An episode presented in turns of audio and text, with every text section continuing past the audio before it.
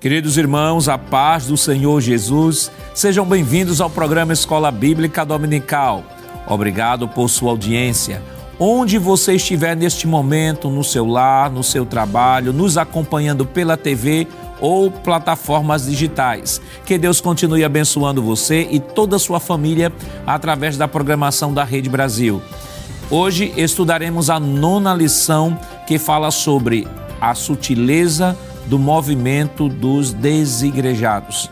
E para comentar essa lição, contamos com a presença do evangelista Valber Gustavo. Pai do Senhor, irmão Valber. Pai do Senhor, pastor, e Pai do Senhor a todos.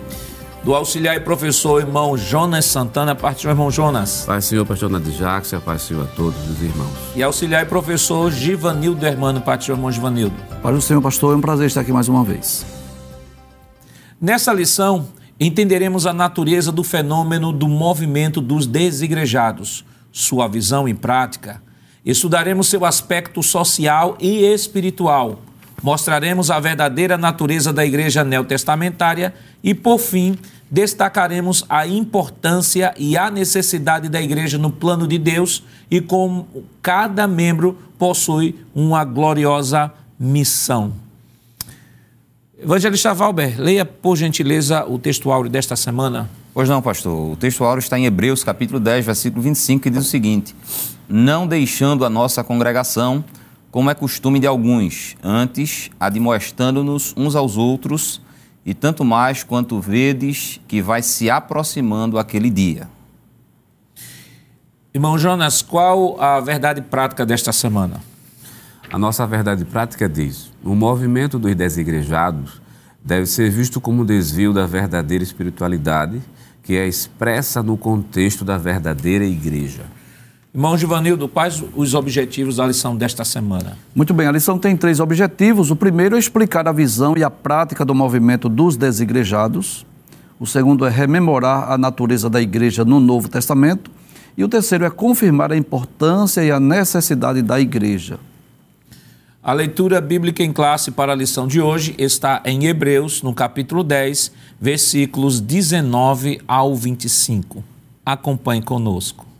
Tendo, pois, irmãos, ousadia para entrar no santuário, pelo sangue de Jesus, pelo novo e vivo caminho que ele nos consagrou, pelo véu, isto é, pela sua carne, e tendo um grande sacerdote sobre a casa de Deus, cheguemo-nos com verdadeiro coração, em inteira certeza de fé, tendo o coração purificado da má consciência e o corpo lavado com água limpa. Retenhamos firmes a confissão da nossa esperança, porque fiel é o que prometeu. E consideremo-nos uns aos outros, para nos estimularmos ao amor e às boas obras não deixando a nossa congregação, como é costume de alguns, antes admoestando-nos uns aos outros, e tanto mais quanto vedes que se vai aproximando aquele dia. Queridos irmãos, estamos iniciando o seu programa Escola Bíblica Dominical esta semana, estudando a nona lição que tem como título A Sutileza do Movimento dos Desigrejados. Semana passada, estudamos sobre a sutileza do enfraquecimento da identidade pentecostal e ali a doutrina que foi que foi é, atacada foi ali a eclesiologia, porque estava falando da identidade da igreja, da formação da igreja. E não é diferente esta semana, porque o assunto que iremos, passaremos a estudar está diretamente relacionado a uma das doutrinas mais belas das Escrituras, que é a eclesiologia ou doutrina da igreja. Aliás, a eclesiologia, né, como temos visto ao longo da história, tem sido colocada assim de certa forma de escanteio, porque se tem enfatizado muito às vezes a cristologia, a soteriologia, a doutrina de Deus, a escatologia, a pneumatologia, e em decorrência da ênfase exacerbada nestas doutrinas, às vezes a doutrina da eclesiologia acaba sendo colocada de lado, mas ela tem o mesmo valor que as outras doutrinas, porque são, é, constitui no ensino inspirado por Deus, dado pelo Espírito Santo à sua igreja. E essa semana estamos estudando este movimento chamado Movimento dos Desigrejados. Vale destacar de que quando estamos falando de desigrejados, não estamos falando daquele grupo de pessoas que, em decorrência da pandemia, né, muitas pessoas ficaram com sequelas é, e tiveram a sua saúde afetada, não podem ir para a igreja porque estão enfermas, não podem se deslocar, têm suas limitações, mas continuam ligados à igreja, a igreja continua dando assistência no seu lar é, fazendo visitas, orações, levando a Santa Ceia. Não estamos falando destas pessoas que não podem estar fisicamente na igreja em decorrência de uma situação de saúde ou de uma limitação. Também o assunto não está tratando daqueles que estão em trânsito ou fora do seu domicílio. Por exemplo, uma pessoa que sai do seu estado e vai trabalhar em outro estado ou vai para outro país e não encontra ali uma igreja uma igreja que se identifique, né? uma, igreja, uma, uma igreja bíblica, uma igreja cristã, e às vezes acaba não é, indo à igreja alguma, porque justamente por conta dessa igreja bíblica, e acaba muitas vezes tendo que cultuar através, é, através das redes sociais na sua igreja de origem, que hoje praticamente todas as igrejas têm transmissão dos seus cultos. Não, nós não estamos nos referindo a esse tipo de pessoas, mas o, o, o desigrejado que nós estaremos trabalhando é justamente aquele que, que podendo estar na igreja, podendo frequentar a igreja, se nega a fazê-lo porque não reconhece isso como a igreja, como uma autoridade ou como um local onde ele deva congregar.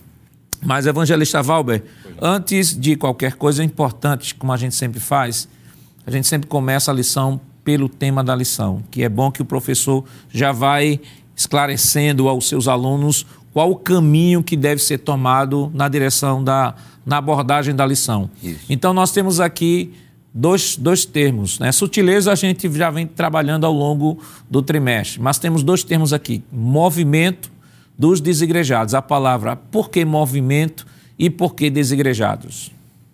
Pois não, pastor. É, nós vamos definir, como o senhor solicitou agora, tanto a palavra movimento como a palavra, o termo, né, desigrejados. Se a gente for para um dicionário de língua portuguesa, nós vamos observar que o termo movimento significa o seguinte: ato ou efeito de mover-se, mudança de um corpo ou parte de um corpo, de um lugar ou de uma posição para um outro lugar. Trata-se de um deslocamento. Já aqui, pastor, eu gostaria só de enfatizar é, que esse termo movimento, ele tanto pode ser benéfico quanto pode ser também nocivo. Porque esse movimento, quando parte para a questão teológica, é, para a questão eclesiológica, ele tem que se mover, ele tem que acontecer dentro dos limites da palavra de Deus dentro dos limites da ortodoxia bíblica, dentro dos limites da eclesiologia bíblica. Por exemplo, o movimento pentecostal é um movimento bíblico, é um movimento saudável, é um movimento bom. Não é? Por quê? Porque ele respeita os limites da ortodoxia, da eclesiologia, da palavra de Deus. Já esse deslocamento de um lugar para o outro, quando se refere aos desigrejados, a gente vai ver que ele não é bom, porque ele rompe, ele extrapola os limites da palavra de Deus ele é um movimento antibíblico. Então, isso seria o, a, a, definição da palavra movimento: mover-se de um lugar para um outro, um deslocamento. Já o termo desigrejados, que na realidade não é só um termo, mas representa esse movimento, é, são os chamados, as pessoas né, desigrejadas são chamados não igreja ou sem igreja. São assim chamadas as pessoas que se dizem cristãs e, contudo, não se consideram parte de uma denominação cristã ou de algum tipo de denominação. É interessante que eles se dizem cristãos, mas ao mesmo tempo não reconhecem nem a necessidade de serem pastoreadas, terem uma autoridade ministerial liderando sobre ela, e nem reconhecem tampouco a importância da reunião dos crentes em um lugar específico para o culto. No caso, o templo, ainda que em algumas ocasiões, devido às necessidades e às perseguições, a gente vai ver depois né, que a igreja se reuniu também em casas e até em outros lugares também, mas que houve, sem sombra de dúvida, um lugar específico para o culto, com a direção para esse culto, com a liturgia estabelecida e, é claro, esse convívio dos santos. Então, os desigrejados seriam os não igreja, os sem igreja, aqueles que se dizem cristãos, mas não reconhecem a necessidade de serem pastoreados por uma autoridade ministerial, nem reconhecem a necessidade do convívio dos santos em um lugar específico para o culto. Irmão Jonas, eh, na lição de número 7, nós estudamos sobre a relativização das Escrituras e ali foi atacada a doutrina da Bíblia, né, ou a bibliologia. Semana passada estudamos sobre enfraquecimento da identidade pentecostal. E aí, como já citamos no início do programa, foi atacada a eclesiologia. E novamente aqui a eclesiologia. Aliás, por falar em eclesiologia, a gente percebe que ao longo de alguns anos, no, no cenário brasileiro, surgiu também outros movimentos.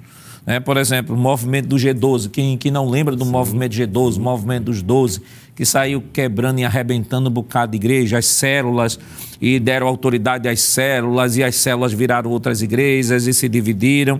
Nós tivemos também o movimento do triunfalismo, confissão positiva, e até o movimento da marcação da data do, da volta de Jesus. Então a gente percebe que isso são são movimentos que sempre, vem, sempre vão se repetindo ao longo da história da igreja e que tem como finalidade desestabilizar e descredibilizar a própria autoridade da Escritura, em especial a eclesiologia. Com certeza, pastor. Esses movimentos que o senhor citou, que é bem interessante mencionar algumas coisas, são movimentos assim recentes que nós temos, que a partir da década de 70 começaram a surgir muitos desses movimentos começam logo pelos Estados Unidos, depois o Brasil vai importando essas coisas, e um, existe uma coisa em comum entre eles, tanto o movimento triunfalista, o movimento G12, por exemplo, que todos eles atacam de maneira direta a ideia da instituição, da igreja enquanto instituição. Não fazem a diferença o que é corpo de Cristo e o que é instituição. E quando fazem a diferença, existe aquele grupo que despreza por completo a instituição e deixa somente o corpo de Cristo, achando que pelo fato de não congregar, isso seja bíblico, que eles vão alegar alguns argumentos, né? alguns argumentos que é até difícil dizer que sejam argumentos teológicos. Na verdade, é mais uns argumentos de uma pessoa que não quer conviver e nem quer estar debaixo de uma autoridade. E uma coisa difícil é quando a gente vê todos eles, né? praticamente todos eles dizem uma coisa só.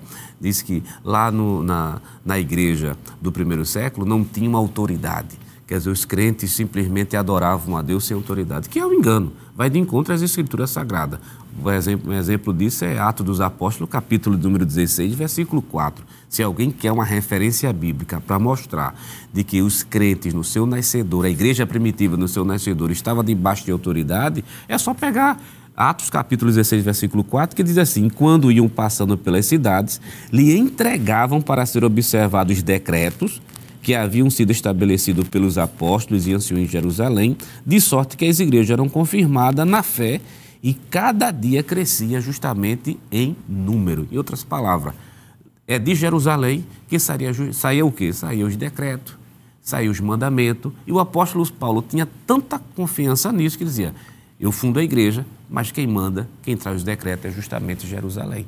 Então, é bíblico ter uma presidência, é bíblico ter um, estar debaixo de uma autoridade ministerial.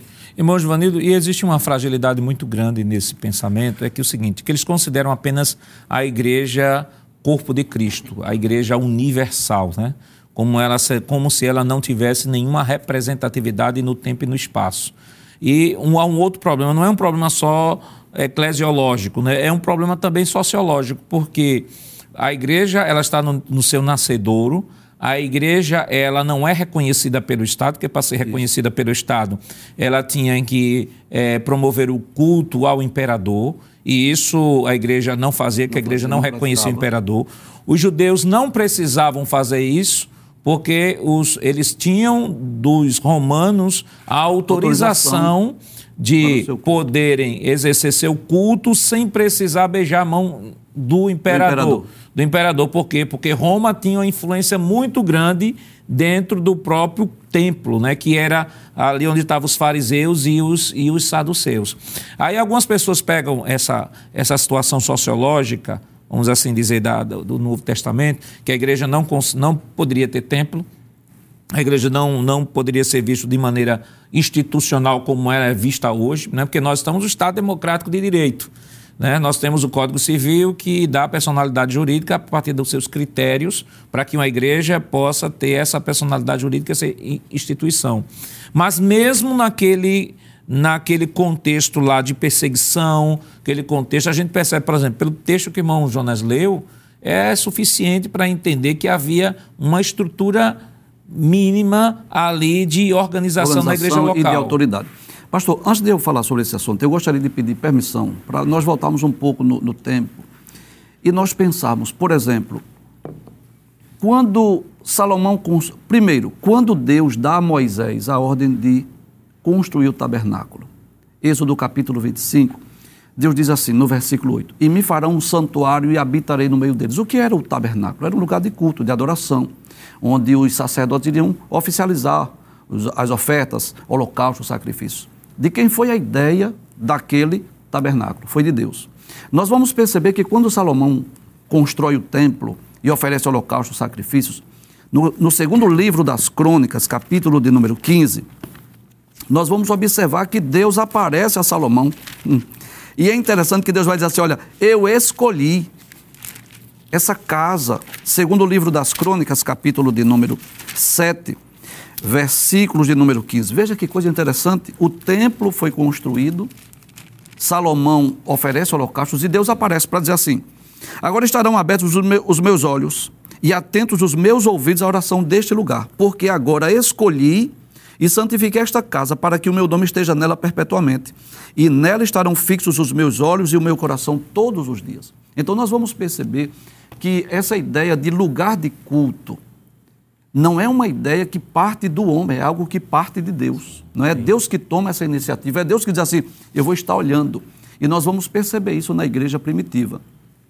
Como praticamente eles foram expulsos das sinagogas porque eles não estavam necessariamente pregando o judaísmo tradicional, e sim pregando a Cristo. Aí eles começaram a se reunir nas casas, nos templos. Nós vamos perceber, por exemplo, é, no capítulo 2 do livro dos Atos dos Apóstolos, nós vamos perceber que os crentes todos os dias se reuniam, né?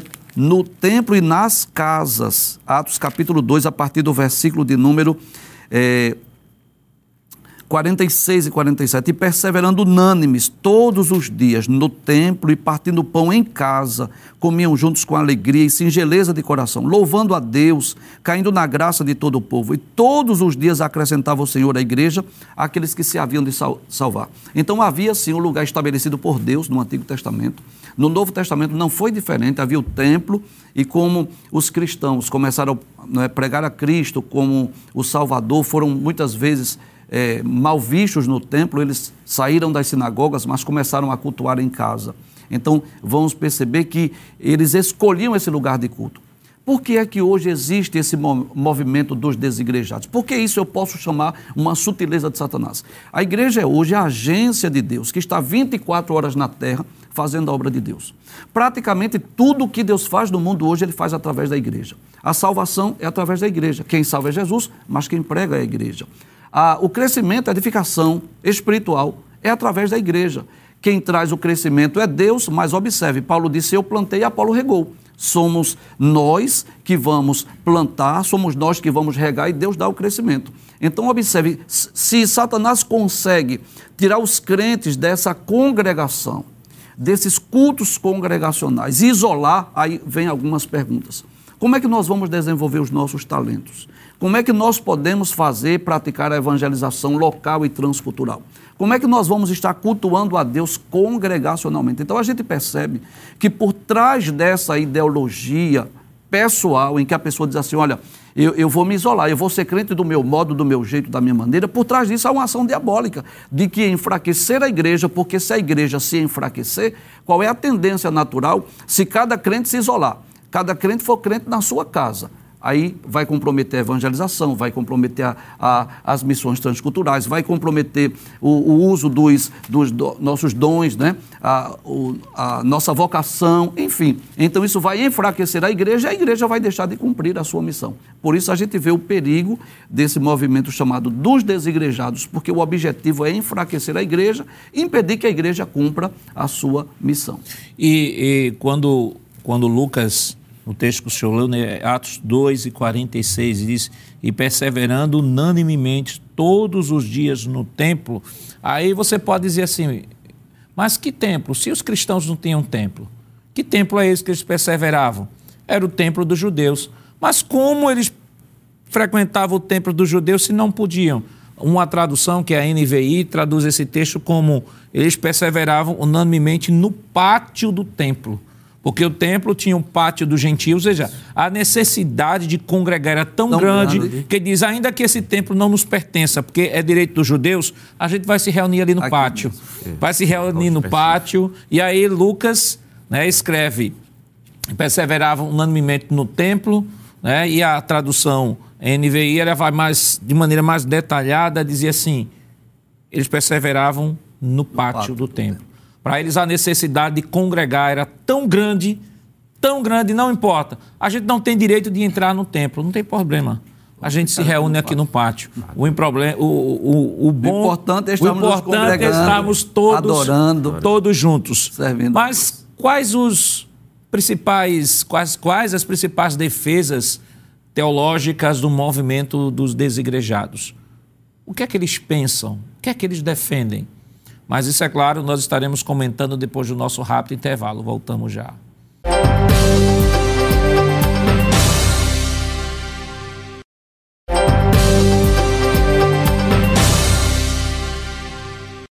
Queridos irmãos, estamos de volta ao seu programa Escola Bíblica Dominical. Esta semana estudando a nona lição que tem como título A Sutileza do Movimento dos desigrejados. E neste bloco ficamos de comentar quais as principais defesas teológicas que os desigrejados fazem para manterem esse tipo de comportamento.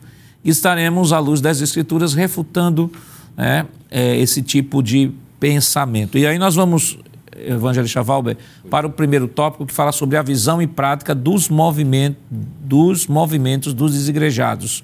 Primeiro é um ensino anti-institucional. O que é que a gente pode comentar sobre isso? É, pastor, é, um ensino anti-institucional seria justamente essa repulsa que eles têm pela congregação, ou seja, pelo templo, pelo local específico de culto. E eu estava achando interessante o professor Giovanni falando que essa ideia não é, de se ter um local específico para o culto não nasce no homem, nasce no próprio Deus. E aí o professor começou essa contagem né, na revelação progressiva da Bíblia a partir do tabernáculo. Mas a gente talvez, professor, poderia até recuar. Sim, é, sim os altares, né? É, o Jardim do Éden. Isso. Veja, sim. dentre a vastidão do planeta Terra, Deus estabeleceu um local específico de comunhão. Comunhão. De culto, que era o Jardim do Éden. A ideia ali que Deus é, é, passava né, na viração do viração dia, o verbo conjugado ali dá a ideia de continuidade. Sim. Ou seja, era uma prática contínua de Deus. Então, o Éden já era esse local específico estabelecido por Deus para um momento especial de comunhão. Depois vem os altares e depois não é o tabernáculo até chegarmos na nova aliança.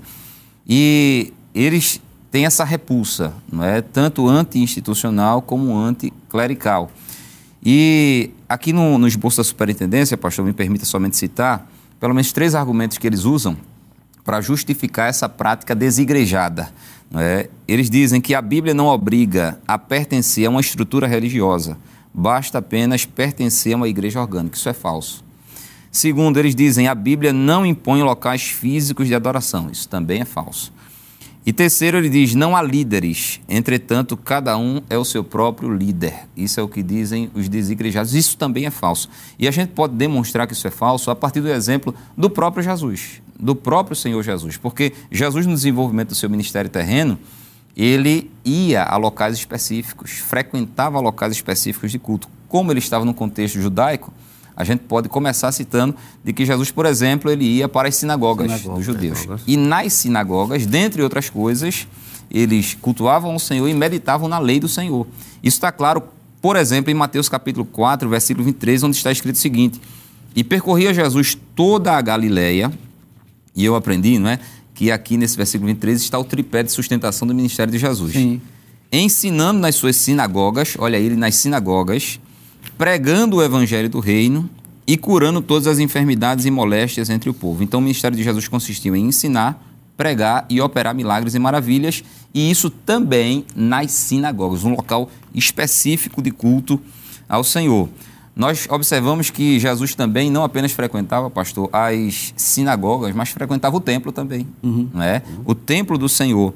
A gente pode ver isso, por exemplo, em Mateus capítulo 21, versículo número 23, a gente vê que Jesus não entrou apenas no templo quando ele operou aquela purificação com azorrague, enfim. E nem também somente na entrada triunfal, mas era hábito de Jesus. A gente vê um caso como esse em Mateus capítulo 21, versículo 23, diz assim: E chegando ao templo.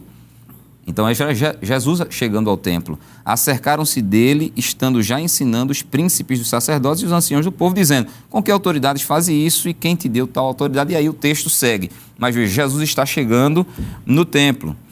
Uma outra eh, referência que prova, porque alguém pode dizer o seguinte: não, mas isso aí foi para a antiga aliança. O templo, não é? Essa questão do local específico de culto foi restrita à antiga aliança. Uma vez que Jesus inaugurou a nova aliança e nós agora somos templos e moradas do Espírito Santo, então não há mais necessidade. Mas isso também é falso, porque o texto que o professor leu, Atos 12, 46, já mostra uma realidade com a nova aliança já estabelecida e com a igreja já inaugurada. Então, a igreja de Cristo foi inaugurada em Atos 2, e a inauguração da igreja universal, o corpo orgânico de Cristo, coincidiu com a, com a inauguração da igreja local de Jerusalém. E essa igreja local de Jerusalém, ela cultuava o Senhor todos os dias no templo. Então, essa questão anti-institucional é, na realidade, uma visão anti-igreja local.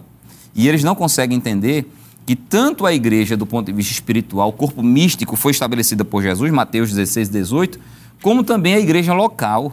A igreja local não é uma criação humana. A igreja local é uma criação divina. É só a gente observar os relatos no livro de Atos dos Apóstolos, Deus direcionando a fundação de igrejas locais. Como, por exemplo, só para encerrar minha participação, em Atos capítulo 16. Paulo está querendo ir para a Ásia, mas não era o momento dele ir para a Ásia Menor. E aí ele tem uma visão. E essa visão é do céu. E um homem aparece dizendo: passa a Macedônia E e ajuda. ajuda-nos. E Paulo, entendendo que era uma visão celestial, foi para a Macedônia e na Macedônia ele funda a igreja local de Filipos, de Filipos uma das igrejas mais florescentes do, do primeiro século. Então veja, a igreja local teve como é, é, é, mentor, como fundador, o próprio Deus por meio do apóstolo Paulo. Então Deus tanto cria a igreja universal como cria a igreja local. Local. E aí, quando nós falamos, esse, isso aí entra muito, irmão, irmão Jonas, no conceito de igreja, né? A igreja no seu sentido universal, que é formada de- por todos os crentes em todas as épocas, em todas as eras, quer no céu, quer na terra, né? quer no céu, porque nós temos o texto de Hebreus 13 e 23, que diz assim: A igreja dos primogênitos arrolados nos céus, e ao Deus viu, juiz de todos, e o espírito dos justos aperfeiçoados. É uma igreja que, é, que nós chamamos também de igreja triunfante, a igreja que triunfou, e a igreja aqui na terra é a igreja é, militante, é, a igreja militante. Então, a, a dificuldade dos desigrejados é, é- é jus- justamente entender essa representação da igreja universal na igreja local. Porque, por exemplo, Paulo escreve epístolas a diversas igrejas. Então, está falando, não é para a igreja universal, está falando da igreja local, a igreja em Corinto, a igreja em Éfeso, a igreja na Galácia, a igreja em Tessalônica.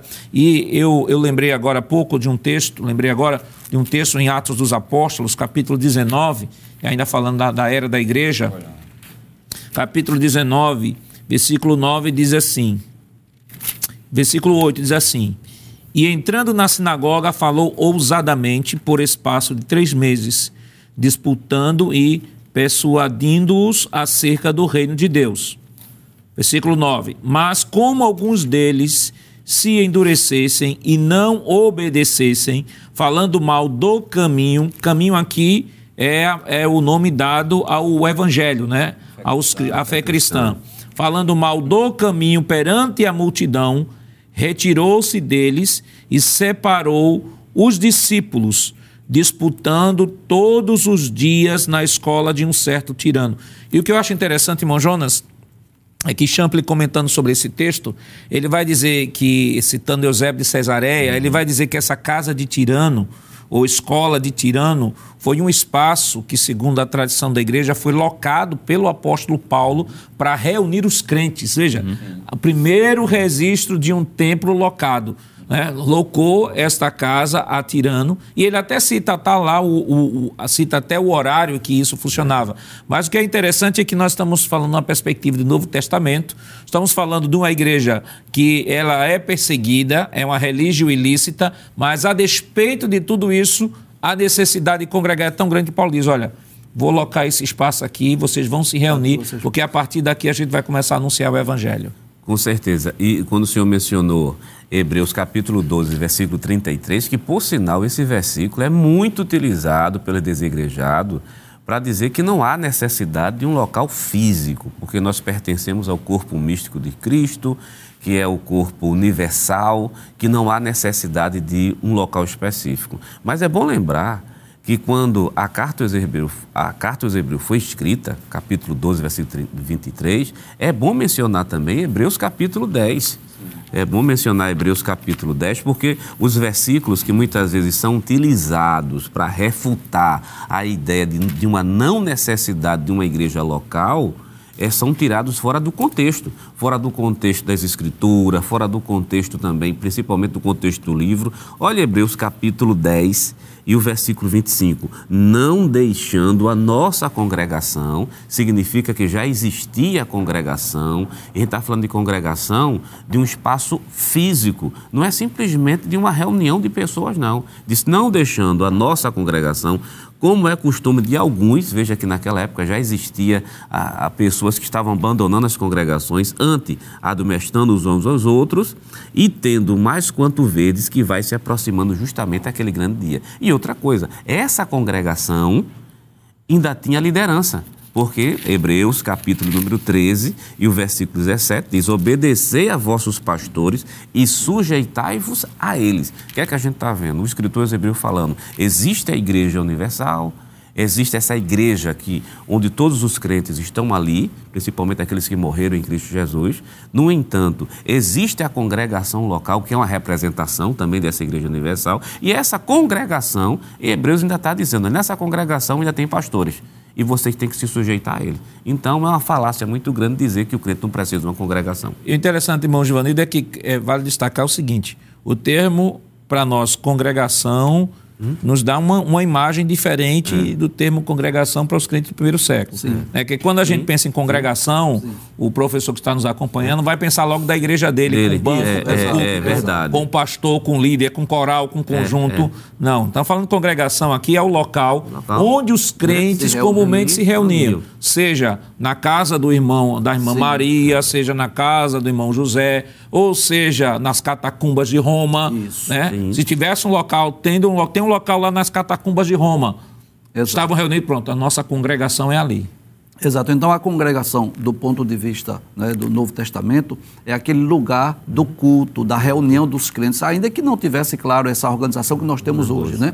Então, isso era comum. Quando nós vamos ler a Bíblia Sagrada, nós vamos perceber que os crentes se reuniam aí nessas congregações. Por exemplo, e muitas vezes na casa dos irmãos. Então, nós poderíamos citar aí, por exemplo, é, 1 Coríntios, capítulo 16, versículo de número 19 que, como já falamos aqui, já que eles não podiam ir para o templo e quando estavam no templo, já foi dito, eles estavam no pátio. Né? É, Depois da perseguição. Isso, é. É, exato. Verdade. Aí eles começaram a se reunir nas casas dos irmãos. Né? Então, 1 aos Coríntios, capítulo 16, versículo 19, diz: As igrejas da Ásia vos saúdam, saúdam-vos é, afetuosamente no Senhor, Acra e Prisca, com a igreja que está em sua casa. casa. Ou seja, muitas vezes as casas, as residências serviram como esse lugar de culto. Vamos nos reunir para quê? Para adorar ao Senhor, não é para celebrar a, Santa Ceia, o partir o pão. Isso. Então, desde os tempos do Novo Testamento, que a igreja, do início, dos primórdios da igreja, que eles sentiram essa necessidade de estar juntos, congregando. Isso faz parte da, da, da vida do ser humano. Qualquer religião não é? O católico tem a sua missa, o espírita tem as suas reuniões, né? Os muçulmanos vão lá para as suas é, Mesquitas. mesquitas, Mesquitas. enfim. Então isso faz parte da religiosidade do ser humano. E por que a igreja faria diferente, né? Que é o lugar de nós nos congregarmos, né? Adorarmos a Deus, oferecermos a Deus o nosso culto, tanto individual quanto coletivo, é, contribuirmos com a obra de Deus com os nossos dízimos e ofertas, promovemos o crescimento e a edificação. Vamos pensar na escola bíblica dominical. Não é? Se cada crente estivesse em casa sozinho, isoladamente, lendo a Bíblia, a dificuldade que nós teríamos de compreender as Escrituras. E o que é que nós fazemos no domingo pela manhã? Ah, Nós vamos ao templo e ali nós vamos aprender uns com os outros, sermos edificados, né? Uns ensinam, outros aprendem, e todos aprendem juntos, eh, posso dizer assim, e assim nós somos edificados. Então, à medida que nós nos isolamos, qual é a tendência? Nós nos enfraquecermos. E à medida que nós nos congregamos, a, a tendência é nós nos fortalecermos e cada vez mais crescermos espiritualmente. Me permita, pastor, é, rapidamente, só o, o professor Givanildo citou 1 Coríntios 16, 19, não é? A igreja que estava na casa de Acla e Priscila, Sim. é? Aquele casal. E a gente observa que diversas igrejas locais no Novo Testamento surgiram a partir de residências, Residências. casas, porque devido a talvez a distância para o templo eles não poderiam ir. E também depois que começou a perseguição, porque a perseguição começou pelos judeus, então eles sentiam essa necessidade que mesmo sob perseguição se reunirem, se reuniam nas casas. E essa, essa metodologia parece que o Espírito Santo continuou aplicando ao longo dos séculos. Porque, por exemplo, a nossa igreja, a Assembleia de Deus em Pernambuco, começou na casa do irmão João Ribeiro e da irmã Filipa Ribeiro. Então, os missionários vieram é? e começaram os cultos ali. E a partir dali começou a igreja local, a Igreja Evangélica Assembleia de Deus no estado de Pernambuco, que hoje é uma igreja com centenas de milhares de pessoas. E agora nós temos essa liberdade de termos muitos templos, mas apesar de termos muitos templos, continuamos nos reunindo nas casas com aquilo que nós chamamos de pontos de pregação. Sim. Aí o nosso pastor tem estimulado que esses pontos de pregação sejam cada vez mais abertos, frequentados, porque a partir dali surgirão outras congregações também.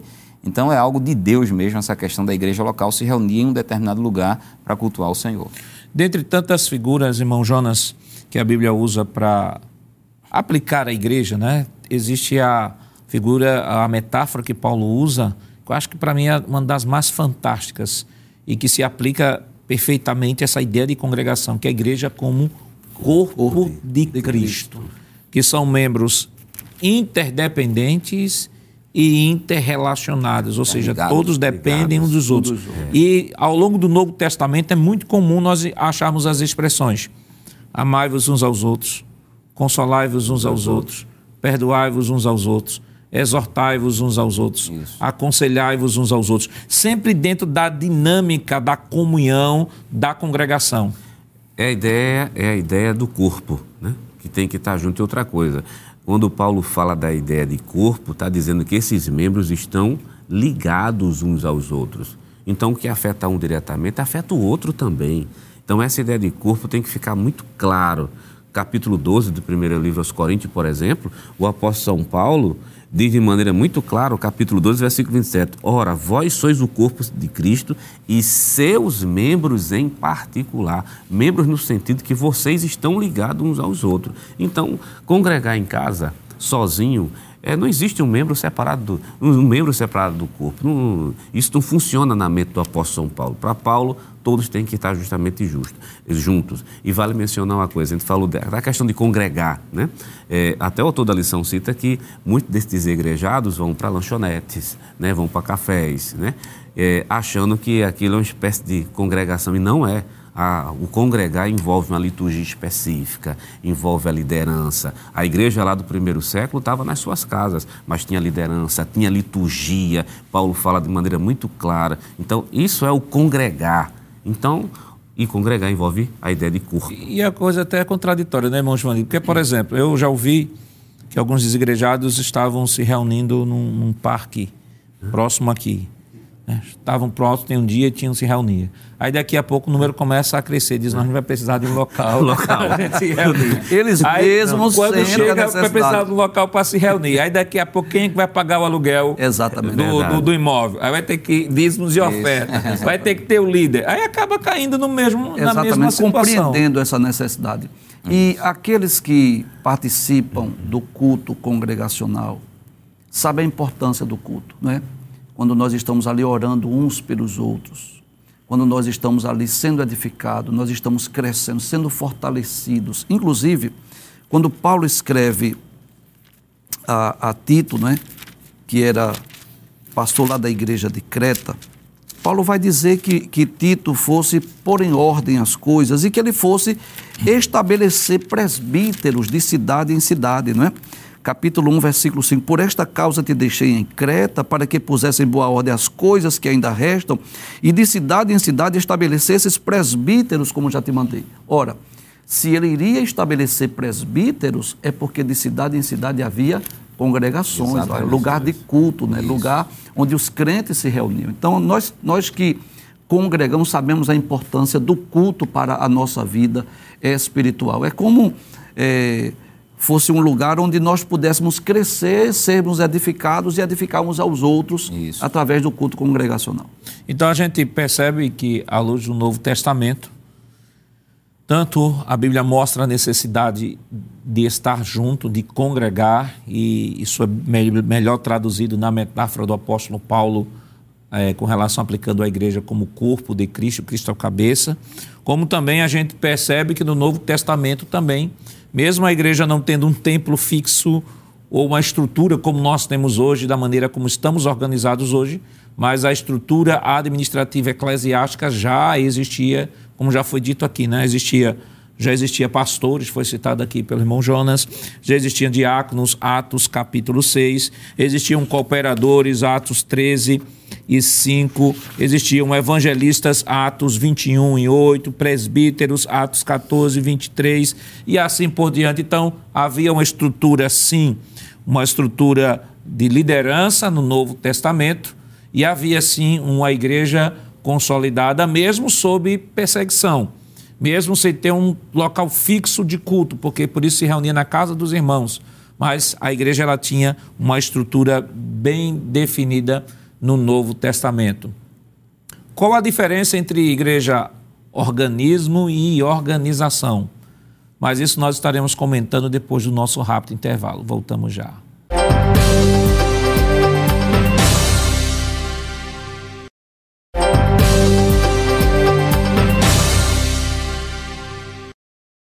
Queridos irmãos, estamos de volta para o último bloco do seu programa Escola Bíblica Dominical. Esta semana, estudando a nona lição que tem como título A Sutileza do Movimento dos Desigrejados. E agora nós vamos, para o segundo tópico. O segundo tópico, Evangelista Valber, a gente já comentou de modo geral no primeiro e segundo bloco, né, que é a natureza da igreja neotestamentária, a igreja como um organismo, né, que aí chama também de corpo místico de Cristo, é a igreja universal, e a igreja organização, que é a igreja local, que também nós comentamos aqui. O próximo tópico, por gentileza, que é o terceiro tópico da nossa lição, fala sobre a importância e a necessidade da igreja, a igreja como família de Deus. E aí, como família, como toda família, há problemas, há desavenças, mesmo sendo igreja de Deus. Por exemplo, nós temos a igreja de Corinto, que Paulo inicia a sua epístola dizendo a igreja de Deus que está em Corinto. Mas como pode ser a igreja de Deus? A igreja cheia de divisão, a igreja que o, no capítulo 5 de 1 Coríntios, o camarada dorme com a mulher do pai. Capítulo 6, os crentes metendo o outro na justiça. Capítulo 7 e 8, pessoas participando do culto aos deuses, comendo carne sacrificada e depois participando da ceia do Senhor. Como é que pode? Será que de fato, Paulo não se equivocou, não, evangelista Valber, com diz, chamando, é esse tipo de igreja, de igreja de Deus? É, com certeza não, pastor. Ele, todos nós sabemos que estava escrevendo inspirado pelo Espírito Santo, não é?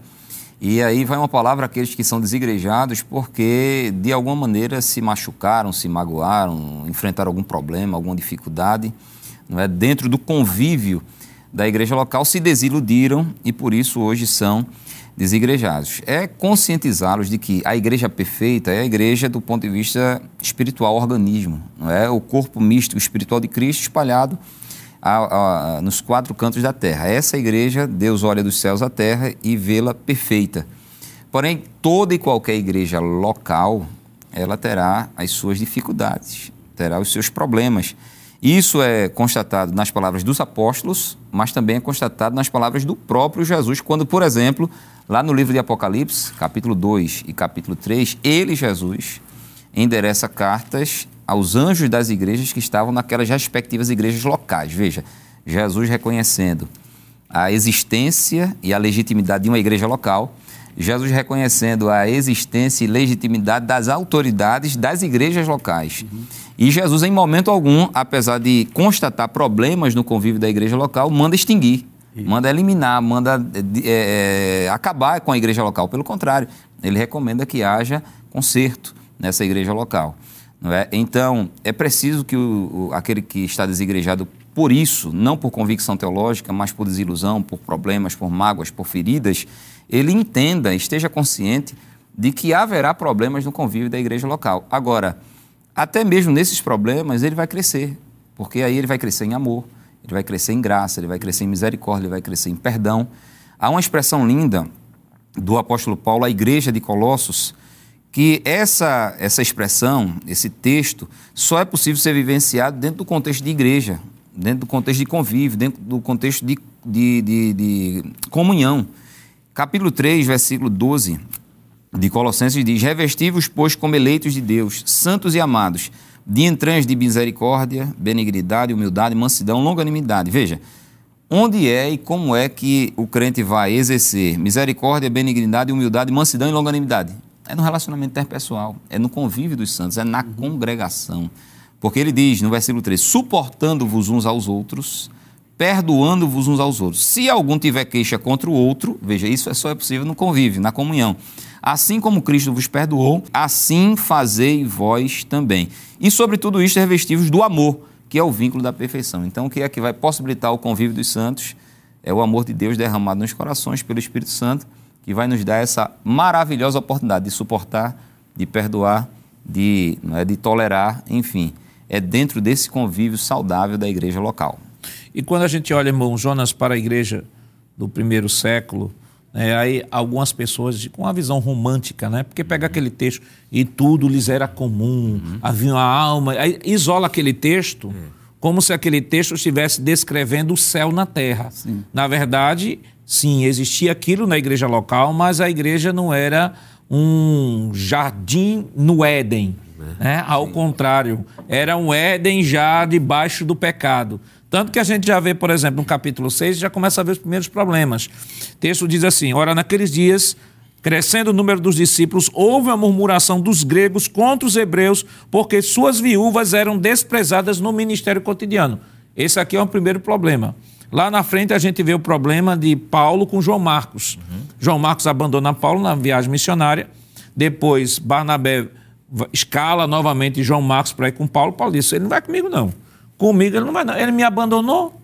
Ele me abandonou. Mas como é que Paulo, o apóstolo que teve a visão de Deus no meio do caminho de Damasco, faz um negócio desse? É porque mostra de que, apesar de igreja, apesar de ser santos, porque a declaração, é a santificação é posicional, mas são pessoas que estão ainda no processo de regeneração e crescimento. Enquanto estivermos aqui na Terra, teremos estas dificuldades que poderão ser resolvidas, como foi citado aqui pelo texto, fazendo o que Jesus fez. Perdoe, ame e aprenda a conviver. Acho que a melhor palavra que define tudo isso é o que está justamente na tela, né? Família. Isso. Família. Quer dizer, existe família perfeita? Não. Existe a instituição família criada por Deus mas composta por pessoas imperfeitas, por pessoas que têm diversos graus de, de desenvolvimento. E na igreja não é diferente, porque a igreja não é composta por famílias. Aí tem pessoas que têm aquela visão muito romantizada, que nunca vai encontrar problema. A Bíblia é tão sincera e honesta, porque já em Atos dos Apóstolos, como o senhor mencionou, pastor, a gente já encontra problema A gente já encontra problemas é, da questão de divisão. A gente já encontra, por exemplo, o apóstolo São Paulo justamente com Barnabé. A gente já encontra problema em Coríntios, né? A Coríntios talvez uma das igrejas que mais deu, que mais deu problema, mas em nenhum momento a gente viu o apóstolo São Paulo chegar e dizer assim, olha, a instituição, vamos acabar com isso, não. Por outro lado, tem um versículo, é, um, texto, uma frase do apóstolo São Paulo citada em 1 Coríntios, capítulo 4, versículo 14, sem, sem levar em consideração agora o, o contexto geral, mas pelo menos essa frase do apóstolo São Paulo que sintetiza praticamente aquilo que é a igreja. Ele diz assim: Não escreva essas coisas para vos envergonhar, mas admoesto como os meus filhos amados. Quer dizer, mesmo sabendo que a igreja de Coríntios tinha esses problemas internos, como qualquer outra congregação local pode ter, Paulo está dizendo: não estou fazendo isso aqui para envergonhar vocês. Eu quero simplesmente admoestar, porque vocês são filhos na fé. Quer dizer, é um momento que a pessoa precisa crescer ah, e grau de amadurecimento leva tempo. Leva tempo. Eu acho que dá tempo, só, pra, só um minutinho, para quem tem casa, olha, plante feijão dá, dá em três meses. Plante ginipapo, você só vai colher daqui a 20 anos. Então, dentro da igreja, a gente tem, diversas, a gente tem diversos níveis de amadurecimento. Tem gente que só amadurece depois de 40 anos de crente. Uhum. E tem outro que amadurece já muito rápido. Então, pelo, por esse entendimento, cai muito bem a questão. Suportando-vos, né? Paulo diz assim, suportando-vos antes de perdoar. E depois você perdoa. Isso é igreja. E tem outros que nem amadurecem, né? Porque você é tem, verdade. por exemplo, eu lembro aqui o texto de 1 Coríntios, capítulo 5, é, versículo é, 10, ele diz assim: Isso não quer dizer absolutamente. Desculpa, versículo 9 diz: Já por carta vos tenho escrito que não vos associasseis com que se prostituem. Isso não quer dizer absolutamente com os devassos deste mundo, ou com os avarentos, ou com os roubadores, com os idólatras, porque então vos seria necessário sair do mundo. Versículo 11 diz: Mas agora escrevi que não vos associasseis com aquele que dizendo-se irmão. Eita, é o problema, irmão Givanildo. É verdade. Há pessoas, claro que não cabe a gente, a gente não tem o poder e a autoridade né? de fazer, ju fazer esse juízo, mas Paulo deixa claro de que haveria sim, como houve na igreja do primeiro século, em todos os séculos haveria sim pessoas que adentrariam na igreja local, sim. receberiam até o nome de crente, mas Paulo diz assim, olha, eles dizem ser irmãos. É aquela questão, né? Não existe o crente desonesto. Existe desonesto que se, se diz crente. crente. Exatamente, porque existem aquelas pessoas que estão no convívio congregacional, mas ainda não experimentaram o novo nascimento, né?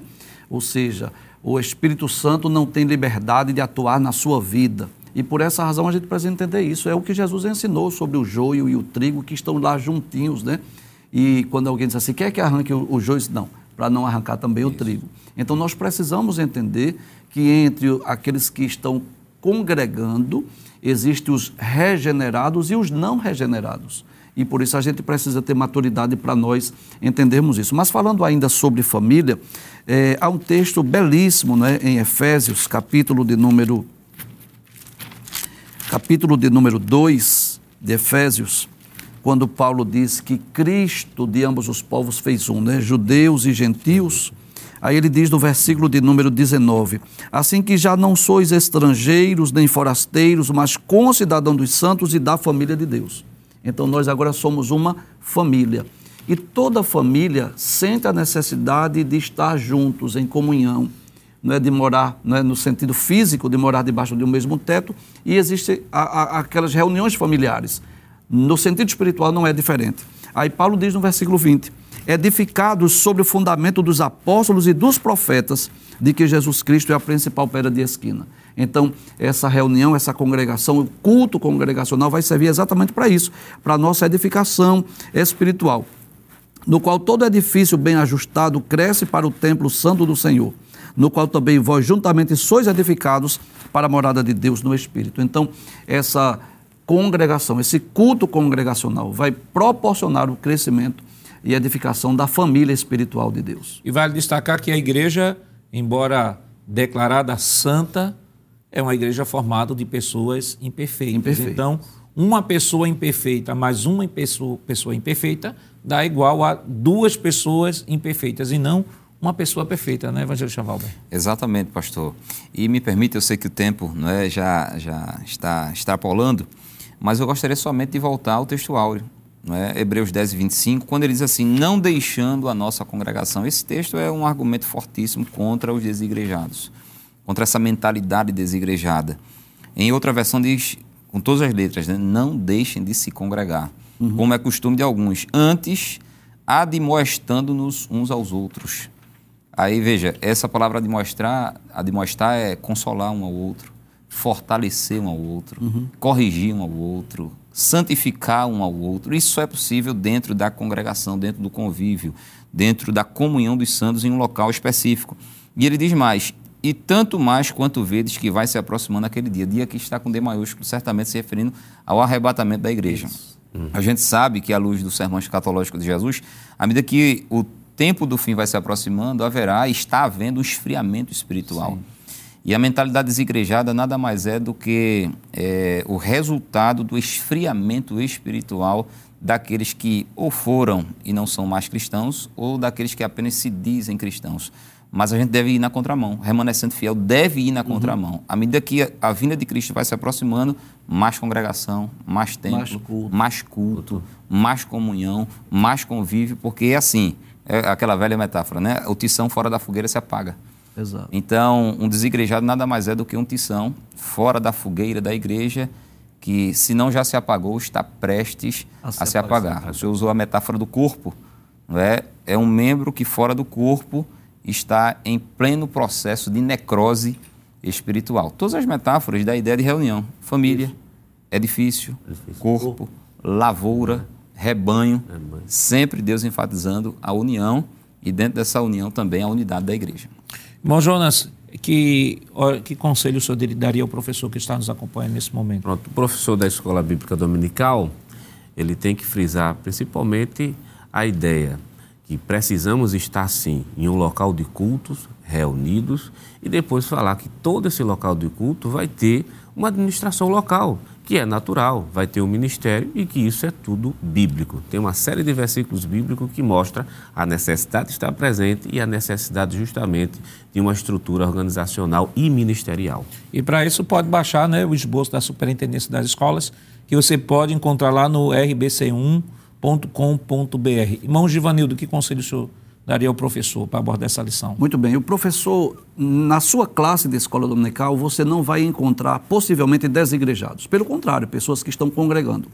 Mas esses seus alunos, eles convivem com desigrejados quer seja na faculdade, quer seja no trabalho, e o objetivo é fazer com que os seus alunos consigam convencer os desigrejados de voltar a congregar, trazê-los para a casa de Deus, trazê-los para a igreja. E a escola dominical está aí para isso. Vamos conscientizar os nossos alunos, pra, não para odiar, não para rejeitar os desigrejados, mas ver como a necessidade de trazê-los para mais perto de Jesus, trazê-los para o culto congregacional. Que Deus nos abençoe em nome de Jesus. Queridos irmãos, depois de uma lição tão maravilhosa, vamos orar ao Senhor, pedir a Ele a sua bênção sobre cada um de nós. Evangelista Valber. Amém, pastor. Oremos. Senhor, nosso Deus e nosso Pai, te louvamos e te agradecemos por estudarmos essa lição tão maravilhosa, tão abençoada. Nós te pedimos, Senhor, que cada dirigente, que cada professor consiga pelo teu Espírito Santo, comunicar ao coração de cada aluno, Senhor, o mesmo sentimento que houve naquele salmista, que disse que anelava pelos teus átrios, que desfalecia pela tua casa, que disse que mais valia, Senhor, um dia dentro dos teus átrios, dentro da tua casa, do que mil dias em outra parte qualquer do mundo. Que à medida que a tua vida se aproxime, Jesus, nós possamos nos amar ainda mais, conviver ainda mais e nos reunir ainda mais, Senhor, porque é juntos, na tua presença, que vamos chegar ao céu de glória. Nós te louvamos por tudo, em nome de Jesus. Amém. Chegamos ao final do programa. Hoje estudamos a nona lição do trimestre com o título A Sutileza do Movimento dos Desigrejados. Na próxima semana estudaremos a décima lição com o tema A Sutileza contra a Prática da Mordomia Cristã. O programa Escola Bíblica Dominical vai ao ar na TV toda sexta às 21h30 e no sábado às 16 horas. Também está disponível no formato de podcast no Spotify e em nosso canal no YouTube, Rede Brasil Oficial. Acesse o canal, se inscreva, ative o sininho e compartilhe nossa programação. Obrigado por sua companhia e até o próximo programa. Que a graça do nosso Senhor Jesus Cristo, o amor de Deus, nosso Pai, a comunhão do seu Santo Espírito estejam com todos hoje para todos sempre. Amém.